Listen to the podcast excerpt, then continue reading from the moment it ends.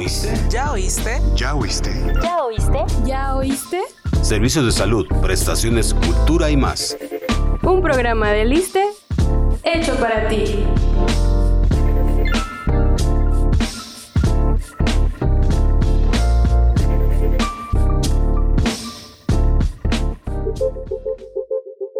Claudia, a ti te dio COVID y de seguro tuviste varios síntomas como tos, cansancio, fiebre, dolores musculares, entre otros más. Pero ¿qué pasó con tu estado anímico? ¿Tuviste secuelas en esta pandemia? Bueno, yo creo que mi estado emocional y mental también requirió atención.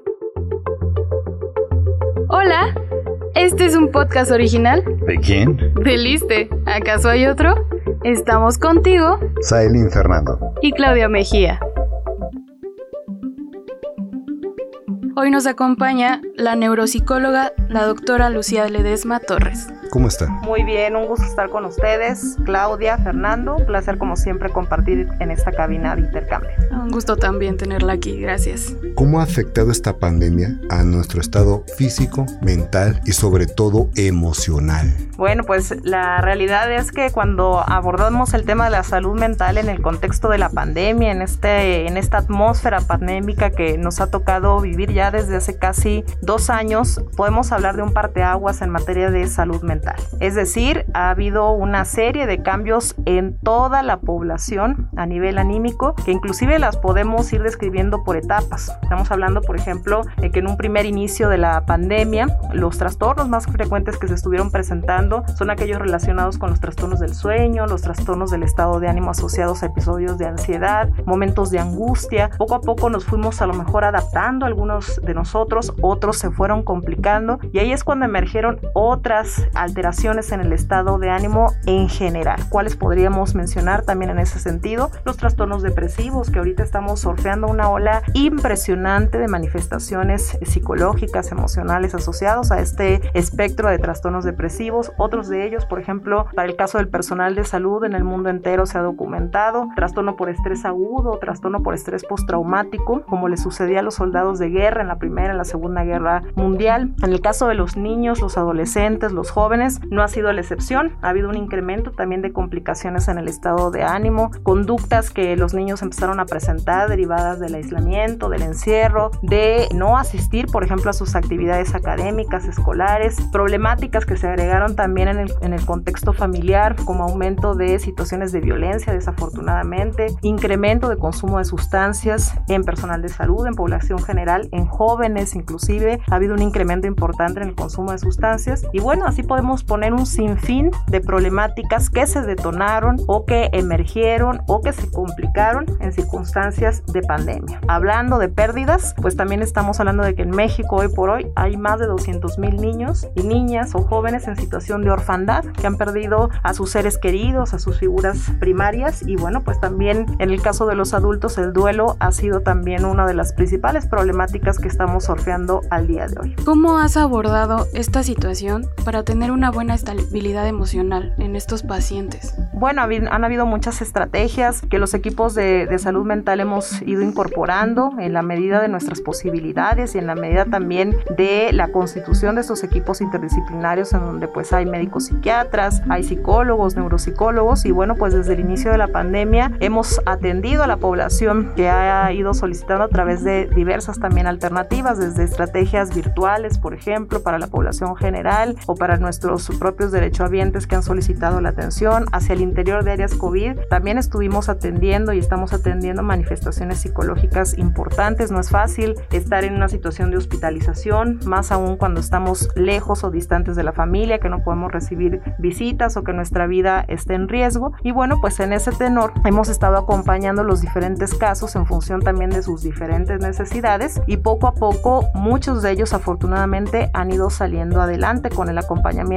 de los equipos de salud mental en todo el país. Todavía hay mucho trabajo por hacer. Esta ola de complicaciones en el estado de ánimo, complicaciones psicológicas, está afectando a nivel internacional. Ya hay muchos papers, investigaciones publicadas al respecto y sabemos que no se ha contenido por completo esta problemática. Entonces hay que ir sumando esfuerzos con el objetivo de que entre todos, y hablo entre todos no solamente el equipo profesional o los equipos de salud mental, sino que entre todos, entre nuestros familiares, entre nosotros mismos, podamos hacernos también partícipe de irnos observando, observar a nuestros seres queridos cuando hay necesidad de atención, no esperarnos a que esta necesidad de atención se complique y si ya estamos detectando que no vamos bien, que nuestros seres queridos han tenido cambios, es momento de buscar ayuda. Sí, sobre todo cuando tienes que aislarte en casa. Fue mi caso que tuve COVID y mi mamá me dijo, a tu cuarto. Yo me quedé como, no puedo. O sea, aunque a mí me gusta estar sola, no puedo. Al, al tercer día yo ya quería salir. Y sí me ocasionó un conflicto de ansiedad en algún momento, de depresión, claro, y tristeza, porque yo decía, ya quiero hacer mis cosas. Y por más que tenía la televisión o los libros o estas cuestiones que te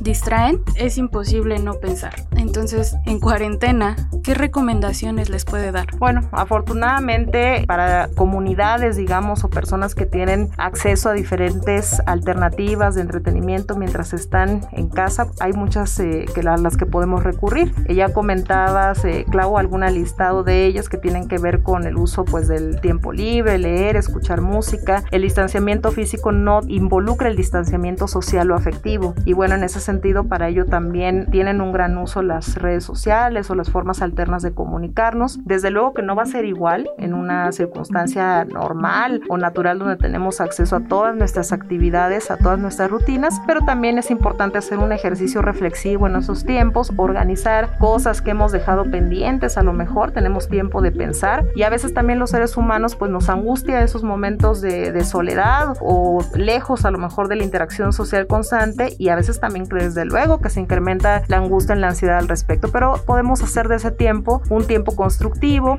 hacer cosas que hemos a lo mejor dejado en el tintero y que puede ser eh, útil en momentos en, los que estamos en casa y nos estamos recuperando. También hay que considerar que con la variable, por ejemplo, las variantes Omicron, los tiempos de, aislamiento son menores, eh, si bien nos van, que es la mayoría de los casos, también las manifestaciones de los síntomas suelen ser más leves, entonces pues bueno, los tiempos de cuarentena, los tiempos de, de recuperación en casa suelen ser más cortos. Ahora bien, hay que considerar que esa no es la realidad de todas las personas. Hay situaciones o personas que tienen que hacer esta circunstancia de aislamiento, eh, considerando pues que hay un ambiente hostil en casa, que hay violencia intrafamiliar, que hay consumo de sustancias. Si es así, de inmediato tenemos que buscar ayuda. Hay canales de ayuda, formas también inmediatas de responder en donde podemos de alguna forma buscar las alternativas de, de solución al respecto con las instancias correspondientes, pero desde luego si hay situaciones en casa donde estamos en riesgo, debemos actuar de manera pronta y recordar que las medidas de bioseguridad nos ayudan, nos ayudan a actuar también en estas circunstancias, pues en donde cada realidad de cada persona que se encuentra recuperando se va a ser diferente.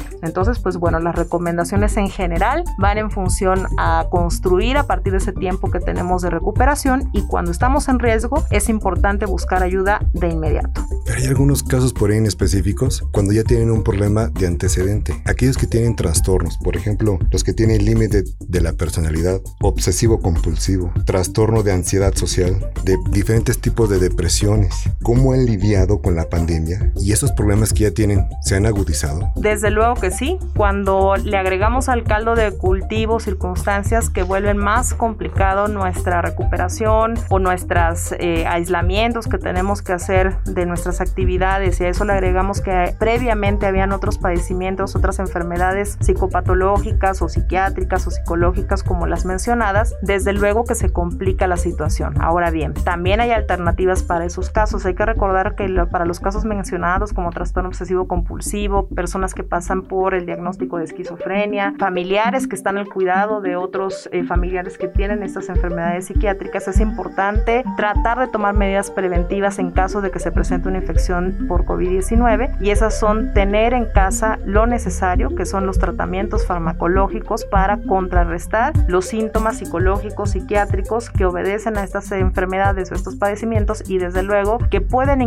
incrementarse en una situación de aislamiento o de recuperación en casa. Ahora, también en lo que va de la pandemia se han habilitado varias eh, estrategias para el acceso a la orientación y a la consejería en materia de salud mental de manera telefónica, a nivel virtual. Entonces es importante empezar a ver cuáles estrategias o estas alternativas pueden estar en, en mi mano si yo soy familiar de alguien que tiene algún padecimiento de estas características o tengo este diagnóstico, una serie de diagnósticos y tratar de ir actuando de manera preventiva, de tener todo lo que requerimos o lo más posible en casa y también ir pensando, como lo hacemos ante cualquier emergencia, cómo podríamos accionar o reaccionar ante un contagio de COVID-19, más todo lo que puede representar para una persona que está pasando también por el manejo o el control de su enfermedad o de su padecimiento psiquiátrico. Creo que también lo que desestabiliza un poquito la salud emocional es este estigma y la discriminación que se presenta cuando tienes COVID, que te contagiaste, ¿no? Que, bueno, yo, yo no quería ni decir porque yo decía, ay, van a saber que tengo COVID y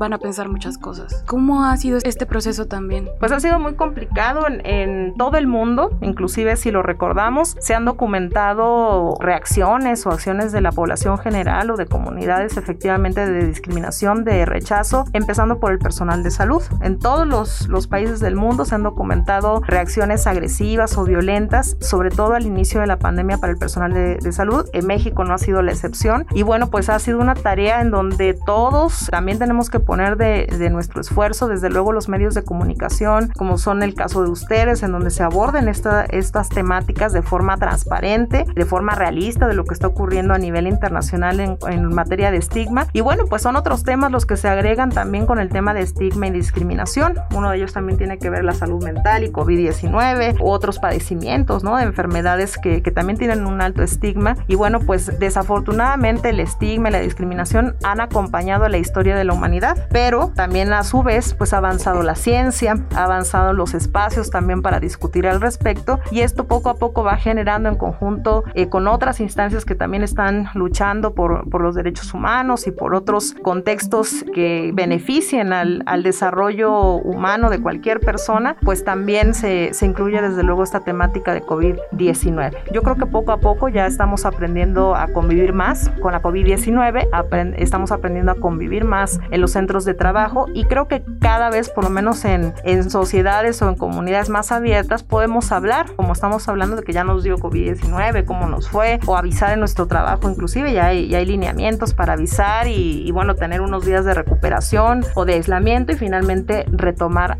retornar a nuestras actividades. ¿Y tú? ¿Ya nos sigues en nuestras redes sociales? ¿Todavía no? Bueno, escucha lo que viene y toma nota. Pero no te vayas aún, todavía seguimos con nuestra entrevista. Nuestras redes sociales oficiales te están esperando. Disfruta, comenta e interactúa con contenido informativo y entretenido. Búscanos como ISTMX en Facebook, Twitter, Instagram y YouTube.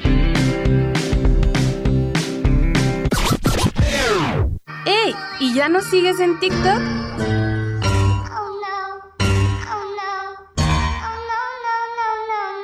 Hazlo y únete a la familia ISTE.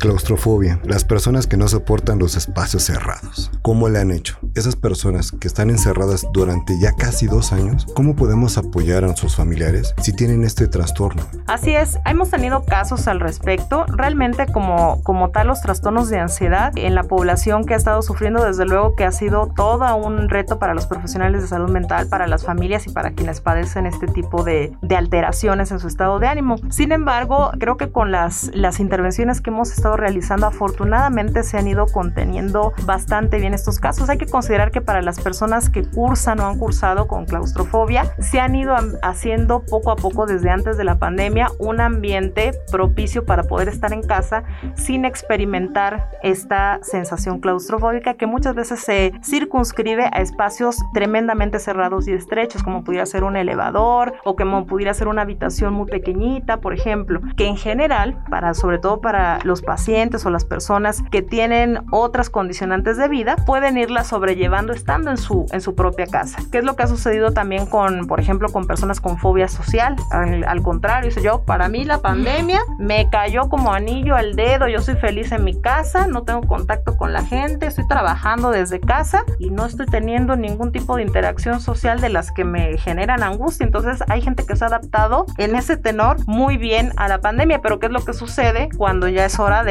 salir a trabajar y demás? Ahí tenemos una problemática importante porque esa fobia social que más o menos se estaba contrarrestando en tiempos no pandémicos, ahora que hay que salir, pues ya tenemos dos años de haber estado en un distanciamiento social pues bastante marcado. Entonces en esos casos se ha incrementado inclusive la sintomatología o el malestar cuando es momento de regresar a las, a las actividades normales de interacción social. Que como todo también debería de ser poco a poco, no solo de golpe salir y convivir con la gente, Sí, es poco a poco y además pues buscar tratamientos que nos ayuden a ir solventando pues nuestras, nuestros estilos o nuestras formas de afrontamiento pues a esta normalidad que ya estamos viviendo. Yo creo que, la, que muchos de nosotros nos hemos ido adaptando poco a poco y bueno pues hay que irse armando de herramientas para enfrentar lo que esta rutina nos está planteando a todos en este momento. ¿Qué tip le daría a la gente que está obsesionada con la limpieza, con los gérmenes, con todos estos factores que tienen por, por la sociedad, por no tener algo sucio? Bueno, pues hay, hay que diferenciar, por ejemplo, las personas a lo mejor que tienen un poquito exaltado este tema por la pandemia y demás, con aquellas personas que a lo mejor están cursando con un padecimiento o un trastorno que requieren tratamiento de forma, por ejemplo, el trastorno obsesivo compulsivo. Hay personas que tienen esta obsesión por la limpieza, de hecho se dan cuenta que es una obsesión o un pensamiento exagerado en relación a la limpieza de los gérmenes, pero no pueden contenerse en sus conductas excesivas de limpieza. Entonces, para esos casos es importante, si no están en tratamiento, hay que tomar un tratamiento en forma y continuar ese tratamiento para ir conteniendo parte de esos síntomas. Ahora bien, en contexto de pandemia, se han incrementado muchísimo las conductas o los pensamientos en relación a la limpieza, en relación pues a estarnos eh, lavando continuamente y pues ha generado también problemáticas en, en la salud mental. Para esos casos es importante que nos apeguemos a la información científica, racional, mesurada, seguir las líneas de, bioseguridad que nos han recomendado, que son suficientes para ir sorteando pues el, este virus ¿no? que estamos esquivando cada uno de nosotros y también tomar algunas alternativas de uso del tiempo libre, entrenamiento en relajación, en respiración, para ir bajando pues esos niveles de ansiedad que muchas veces se incrementan cuando estamos con algún detonante o algún estresor que nos genera el miedo, la preocupación de podernos infectar. Entonces, en pocas palabras, hay que ir aprendiendo a convivir con el virus, con la pandemia y con lo que esto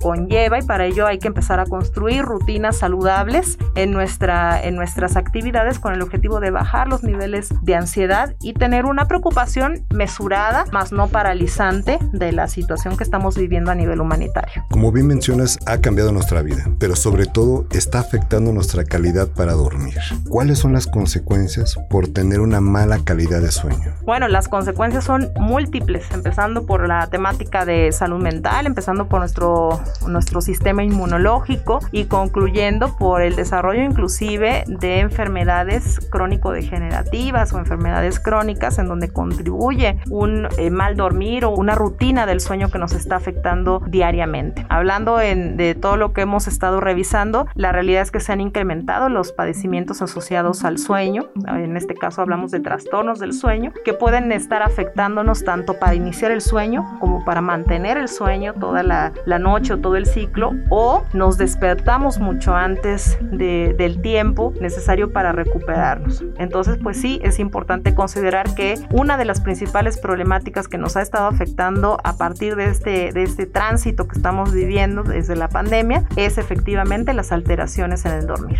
¿Qué es la apnea de sueño? La apnea de sueño o un trastorno que tiene que ver con el componente obstructivo de la respiración es cuando se empieza a afectar nuestro ciclo del sueño, nuestro ciclo del dormir, por ejemplo, en aquellas personas que tienen afecciones por diferente índole que genera obstrucciones al momento de respirar. Por ejemplo, aquellos roncadores, ¿no? Que tenemos en casa y están roncando y parece que están dejando hasta de respirar y como que ay, ya dejo de respirar, hasta los movemos.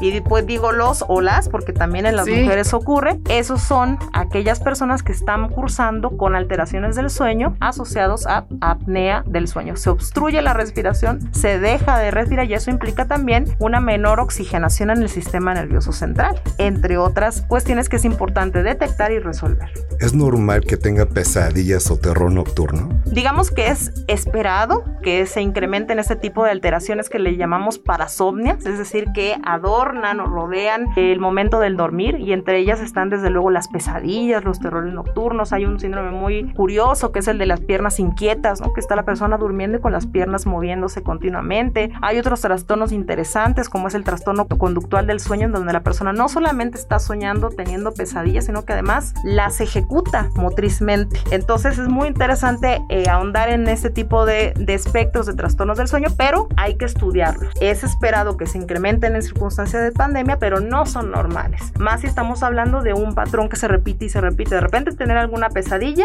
es esperado, por ejemplo, entre compañeros del personal de salud, sobre todo al inicio de la pandemia, casi todos nos intercambiamos nuestras pesadillas que teníamos al respecto. Era tanta la angustia, tanta la ansiedad, que luego eh, revivíamos o teníamos eh, sueños o ensoñaciones al momento del dormir relacionada con la rutina dentro de áreas COVID. Poco a poco eso fue pasando, nos fuimos adaptando y la mayoría de nosotros dejamos de tener ese, ese contenido en el, en, el, en el sueño, pero algunos continuaron con ello y se empezaron también a generar otras complicaciones, como trastornos de ansiedad o trastorno por estrés agudo, trastorno por estrés postraumático. Entonces, si es el caso de que continuamos con esas pesadillas, que continuamos con esas acciones que ocurren durante el sueño y que no están cediendo o que inclusive se están presentando con mayor frecuencia, es importante estudiarlo y acudir con el especialista al respecto. Entonces, cuando coloquialmente se le dice se me subió el muerto, es esta parálisis del sueño, estas pesadillas. Sí, y que todos los podemos sentir, es decir, todos los podemos experimentar. Estamos hablando que más del 70% de la población lo podemos experimentar de forma eventual.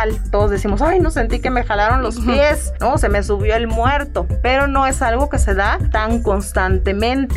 O no debería. O no debería. Si se empieza a dar con mucha constancia y esto genera que la calidad del sueño disminuya, que ya no completamos nuestro ciclo del sueño, es momento de estudiar.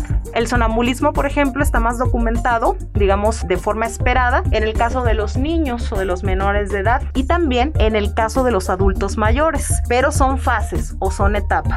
Si vemos que el sonambulismo ya es una constante, por ejemplo, el de los niños, tenemos, tenemos pacientes que inclusive se han, se han accidentado de forma grave estando sonámbulos o sonámbulas. Entonces, ¿qué corresponde en esos casos? De igual manera, estudiar. Hay estudios muy puntuales que se deben de hacer al respecto para descartar otras causas, principalmente de tipo neurológicas, que estén generando este tipo de manifestaciones. ¿Y lo mismo sucede con el insomnio? En el caso del insomnio, ahí tenemos muchísimas. Es, fíjense, de cuando hablamos de trastornos del sueño, hablamos de un listado que puede ser de más de 100 condiciones de trastornos o alteraciones del sueño. En el caso del insomnio, puede deberse a N cantidad de motivos. Ejemplo, puede deberse el insomnio a que tenemos, ¿se acuerdan? Un, un, ahí un síndrome muy famoso que luego dicen es que tengo el jet lag para el viajero ah, o al viajador o, que, o que cambia de un país a otro, puede presentarse insomnio. Para aquella persona que está cursando con depresión, con un trastorno de ansiedad, va a cursar casi con seguridad con problemas de insomnio. Para aquellas personas que tienen problemas, por ejemplo, tiroideos o algunos problemas de tipo médicos muy puntuales, pueden estar cursando con insomnio. Para aquellos trabajadores, por ejemplo, que tienen invertido el ciclo de sueño-vigilia por las características de su trabajo, vigilantes, personal de seguridad, inclusive personal médico, pueden tener problemas de insomnio. Entonces, el insomnio obedece a una gran cantidad de motivos o de causas que hay que estudiar para cada caso. A veces, si tenemos insomnio de forma eventual porque estamos especialmente estresados ese día, normalmente se corrige en los siguientes días y ahí queda. Y así como lo menciono, entonces, si no tengo esos problemas, solito desaparecen.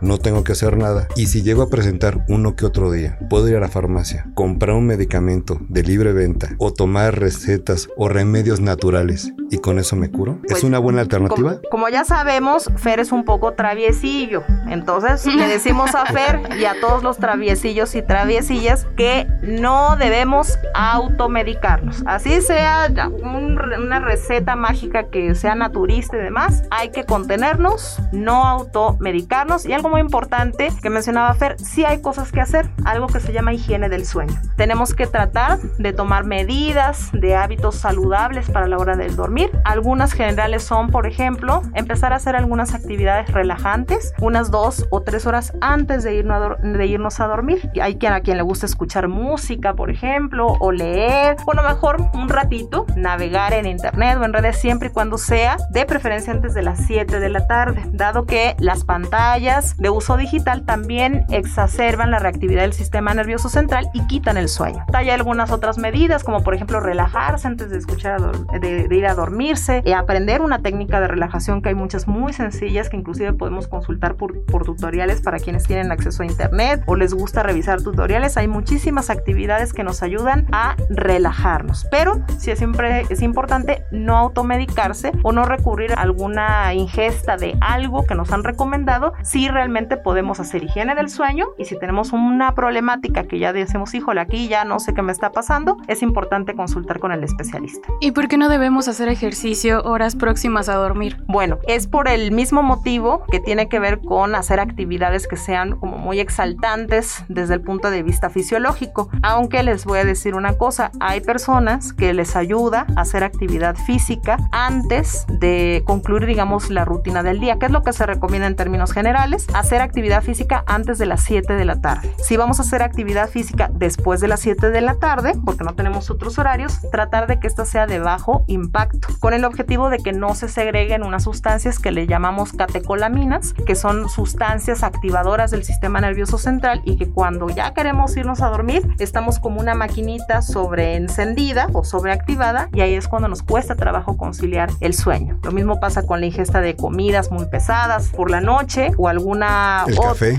el café, por ejemplo, que nos tomamos dos, tres tazas y es que tengo que aguantar para terminar mis pendientes. Ese tipo de rutinas son las que finalmente terminan por romper la estructura del sueño. Y hablando de sustancias, ¿hay alguna hormona que regule el sueño? Sí, por supuesto. Eh, hay una serie de hormonas que nos ayudan a regular el sueño, como también hay una serie de sustancias neuroquímicas que nos rompen la estructura del sueño. De hecho, pues hay por ahí algunas hormonas también inductoras del sueño. Hablando eh, de una de las hormonas que rompen el sueño, tiene que ver con el cortisol. O sea, todas las personas acumulamos situaciones de estrés o de tensión en la vida cotidiana y eso genera aumento del cortisol que en la noche eh, se traduce en dificultades importantes o para iniciar el sueño o para mantener el sueño. Decir es que yo me duermo perfecto, pero a las 3 de la mañana ya se me, Uh. se me encendió el arbolito de Navidad. O me duermo perfecto, perfecto, perfecto, pero al día siguiente, hijo, le parece que me pasó un camión por encima porque no descansé. O me duermo perfecto, pero a las 5 de la mañana. Mientras tanto, pasaron horas y no pude conciliar el sueño.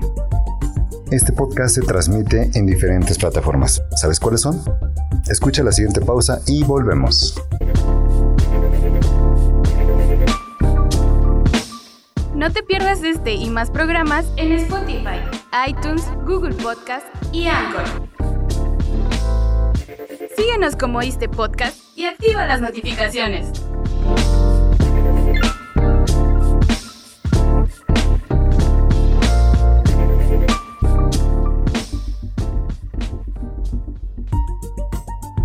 Pasa si sigo así? Llevo semanas, semanas, meses. ¿Cuáles van a ser las consecuencias físicas de seguir así y no poder dormir adecuadamente? directamente sobre nuestro sistema inmunológico. Es decir, vamos a poner un ejemplo eh, cercano. Si nos eh, infectamos por, por SARS-CoV-2, es más probable que desarrollemos COVID-19 y que tengamos más síntomas, porque nuestro sistema inmunológico está frágil. Es más frecuente que desarrollemos trastornos en el estado de ánimo, tanto trastornos depresivos como trastornos de, eh, de ansiedad. Es más frecuente que podamos desarrollar enfermedades como hipertensión arterial. Inclusive para aquellos que traen una carga hereditaria marcada, pode- podemos ser proclives también a que se detone diabetes o algunas otras condicionantes que están relacionadas con el funcionamiento del sistema inmunológico. Entonces, si estamos en esos casos, es muy probable que estemos ya cursando con un trastorno del sueño y que amerite ya un tratamiento en forma. ¿Cuál es la recomendación? ¿Cuántas horas debemos dormir dependiendo de nuestra edad? O... Exacto. Ahí está ahí Claudia de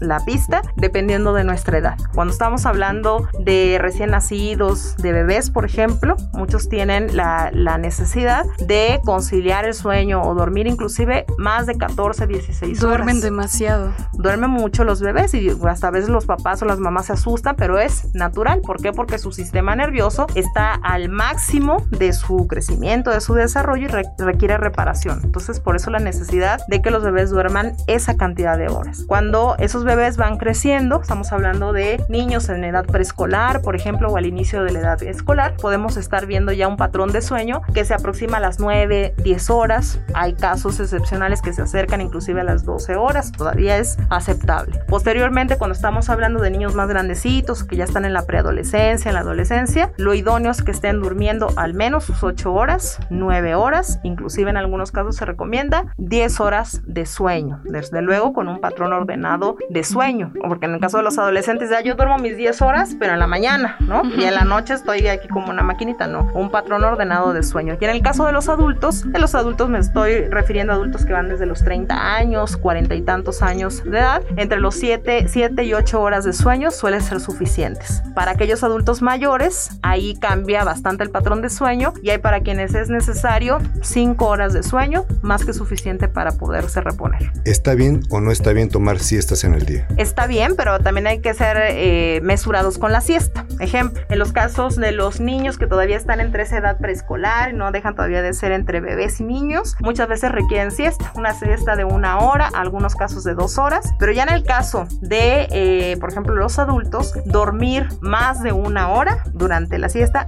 es altamente probable que nos rompa el patrón de sueño ya por la noche. Entonces, cuando hablamos en el caso de los adultos de una siesta, 20 minutos, 30 minutos es suficiente. Es que algunos me dicen, no, pues es que eso no es nada, ¿no? Pero hay que tratar de disciplinarnos al respecto y tratar de no pasar de la hora de siesta si somos adultos y queremos tener realmente una higiene del sueño adecuada. Sí, todo en exceso es malo también. Hasta dormir.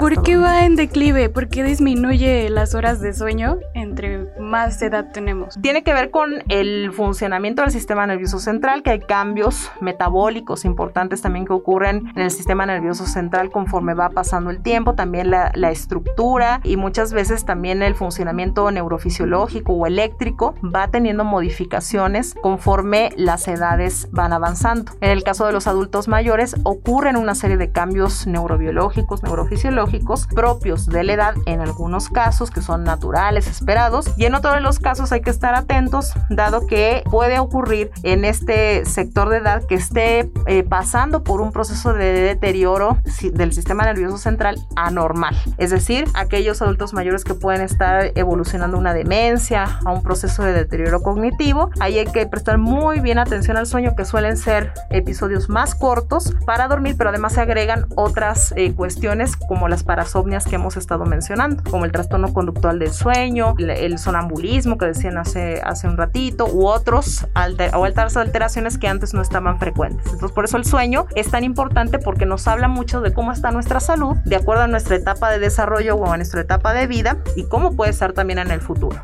No puedo dormir. Ya llevo meses que no puedo dormir, no puedo conciliar el sueño porque siento miedo, siento ansiedad por la pandemia. ¿Qué puedo hacer? ¿Con quién me puedo acercar? ¿Quiénes son los especialistas? Si el principal motivo tiene que ver, como menciona el caso de Fernando, si yo me siento muy mal, no había tenido yo este problema, salvo empezó la pandemia y empecé a sentir ansiedad, angustia, el contagio, a la muerte, al aislamiento social y se me empezó a alterar ahí el sueño, lo importante es con un especialista de salud mental. Ahora bien, el especialista de salud mental determinará, dependiendo del tiempo de evolución, de las características del cuadro, si además se requiere un tratamiento para corregir el problema del sueño. A veces es suficiente otorgar el tratamiento para contener los problemas de ansiedad, de angustia y demás y automáticamente se mejora el patrón de sueño cuando mejoran esos síntomas de ansiedad y en otros casos se requieren tratamientos duales o combinados en donde se atiendan los síntomas relacionados con el estado anímico más el trastorno del sueño que ya se agregó. ¿Qué hace el instituto para sobrellevar todos estos trastornos de sueño principalmente? Bueno, hay que considerar que el instituto tiene una serie de, de unidades unidades de acciones, programas y también especialistas muy vastos que atacan no solamente las problemáticas asociadas a los trastornos del sueño, sino también las problemáticas asociadas a los trastornos relacionados con la salud mental. Entonces, en ese sentido, se han creado programas o acciones, como es el caso del Programa Integral de Salud Mental, que por primera vez en la historia del instituto, además de que se autoriza, se habilita y se implementa desde el 25 de marzo del año pasado, es decir, del 2021. Y es un, un programa bastante amplio que abarca los tres niveles de atención, es decir, nuestras más de 1.400 unidades de primera atención, los hospitales generales, los hospitales regionales, en nuestro Centro Médico Nacional 20 de noviembre, todos ya están en la línea de la implementación del Programa Integral de Salud Mental que entre sus misiones tiene la tarea de que la gente o nuestros derechohabientes puedan acceder más fácilmente a sus servicios y por lo tanto a sus tratamientos. Entonces en el ISTE tenemos equipos de salud mental, pero también tenemos equipos interdisciplinarios que abonen al tratamiento de los problemas de salud mental y también de los trastornos del sueño. En nuestro programa integral de salud mental abarca todas las edades, desde bebés hasta adultos mayores, es decir, todas aquellas personas que sean derechohabientes del ISTE. Tenemos nosotros acciones muy puntuales para atender, detectar desde los diferentes niveles, inclusive niveles de prevención y de promoción de la salud. Tenemos nuestra gran estrategia transversal ECOS para el bienestar que trabaja con la detección de, de casos, con la prevención de estas complicaciones desde el primer contacto que se tiene con la unidad o inclusive saliendo de la unidad. Es decir, tenemos acciones comunitarias. Por ejemplo, estamos trabajando desde, desde el inicio del regreso seguro a las escuelas. Estamos trabajando como ISTE a través de Ecos para el Bienestar, a través de salud mental, con más de los 25 millones de niños que están yendo a sus escuelas en sistema público, es decir, en una colaboración con la SEP. Estamos trabajando con las 250 mil escuelas y estamos trabajando a través de los consejos técnicos escolares y nuestros programas con el objetivo de hacer promoción de la salud mental, detección de complicaciones en el caso de los niños, en el caso inclusive de los maestros y estamos orientando también las estrategias de manejo ahora en tiempos de pandemia. Entonces, nuestras interacciones o nuestras intervenciones institucionales se están reforzando hacia dentro del instituto de nuestras unidades y también hacia afuera con acciones comunitarias como es el caso de nuestra acción en, en las escuelas. ¿Y cómo el derechohabiente accede? Es decir, yo, yo voy a mi clínica que me corresponde, veo a mi médico, él observa que tengo un, un problema con mi salud mental o con mi eh, higiene del sueño. ¿Qué procede? ¿Qué sigue? El médico familiar o nuestro médico de familia nos va a decir, le ofrecemos pasarle o enviarle el servicio de salud mental. O también es importante, nosotros lo podemos solicitar. Oiga, doctor, doctora, fíjese que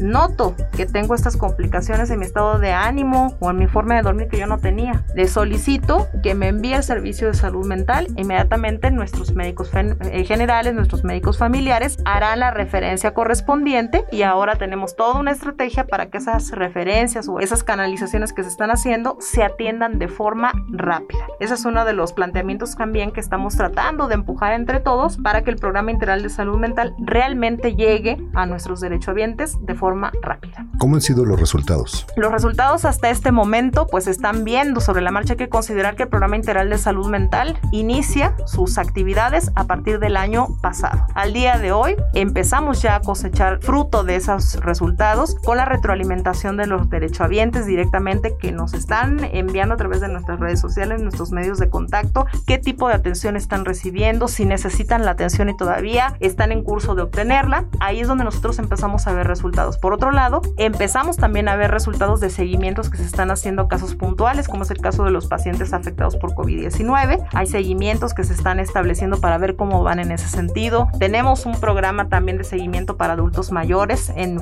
en función en el marco de salud mental y módulos gerontológicos, donde a través de la estrategia ECOS para el bienestar del ISTE se les llama para monitorear cómo va ese estado de ánimo. Entonces, se están eh, siguiendo varias estrategias en simultáneo con el objetivo de empezar a obtener resultados de estos esfuerzos institucionales que se están haciendo en materia de salud mental. Sin lugar a dudas, se ha incrementado la demanda en tiempos de pandemia. Inclusive tenemos, por ejemplo, dentro de las acciones que se están implementando el programa de orientación y consejería en salud mental para personal de salud, principalmente personal de salud del ISTE en primera línea y también para médicos residentes de nuestro instituto. Y para nuestra sorpresa, se ha estado requiriendo mucho la, la solicitud de atención para estos programas y pues afortunadamente hasta este momento hemos podido darle cobertura total a todo aquel que solicita la atención. Sin lugar a dudas, la gente está usando más o está recurriendo más a las acciones o a los programas de salud mental. Y dentro de este programa viene Harley el Tuerto, ¿no? Como terapeuta. Así es. Muchos lo llaman héroe terapéutico. Es nuestro héroe perruno, pero sobre todo es el, es el héroe perruno que nos recuerda la importancia y el gran reconocimiento que se le tiene que dar a los equipos de salud que han estado al frente de la pandemia. Esa es la gran misión de Harley el Tuerto. Y bueno, pues Harley el Tuerto se ha incorporado al programa integral de salud mental como una estrategia innovadora única en el mundo al día de hoy, que además ha tenido todos los premios habidos y por haber en materia de bioseguridad. Es una, una intervención que ha mostrado ser biosegura en ese sentido original. Y pues al día de hoy se han concentrado ya más de 18 hospitales visitados por Harley el Tuerto, más de 200 áreas COVID que se han visitado con los compañeros. Harley se ha incorporado también a las estrategias de atención a la comunidad escolar, de tal manera que todos los, los niños que están eh, estudiando desde preescolar hasta la secundaria están teniendo interacción con Harley y el Tuerto a través de sus materiales, a través de las guías de apoyo socioemocional que hemos creado en el ISTE, que hemos creado en la Dirección Normativa de Salud del ISTE y que nos ha permitido llegar a esta comunidad escolar con el mensaje de Harley que tiene que ver la importancia de ser solidarios, de ser agradecidos, de cuidar nuestra salud mental. Así que pues ahí Harley y el Tuerto sigue con esta misión acompañando varias de las intervenciones que estamos realizando en nuestro instituto. ¿Algún comentario final más que quiera aportarnos o decirnos? Pues sí, me gustaría comentar algo que no se nos debe de olvidar. No hay salud sin salud mental. Así que hay que cuidarnos, hay que estar atentos a mejorar nuestra, nuestro estado de salud en general y estar atentos también a sentirnos bien. Si uno está bien, todo lo demás está bien, ¿no? Así es. Gracias por los consejos y la información que nos brindó sobre la pandemia y sus consecuencias. Muchas gracias Fer, muchas gracias Clau, un placer estar con ustedes nuevamente. Gracias a usted por estar aquí. Le agradecemos su participación a la doctora Lucía Ledesma Torres, neuropsicóloga, doctora en psicología, rama de neurociencias, jefa nacional de salud mental de la Dirección Normativa de Salud del ISTE. Este programa es realizado por la Unidad de Comunicación Social. En la supervisión, Ámbar González. En la producción, Antonio Tapia. Y en los micrófonos, Claudia Mejía. Sailin Fernando. ¿Y tú, padeces obesidad? En el siguiente programa conoceremos una alternativa para combatir esta condición que afecta a la mayoría de la población mexicana. ¡Te esperamos!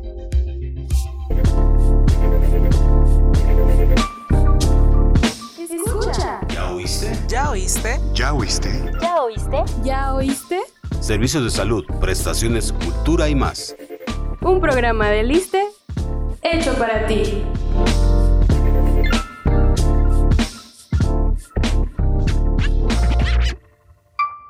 Este programa es público ajeno a cualquier partido político. Queda prohibido el uso para fines distintos a los establecidos en el programa.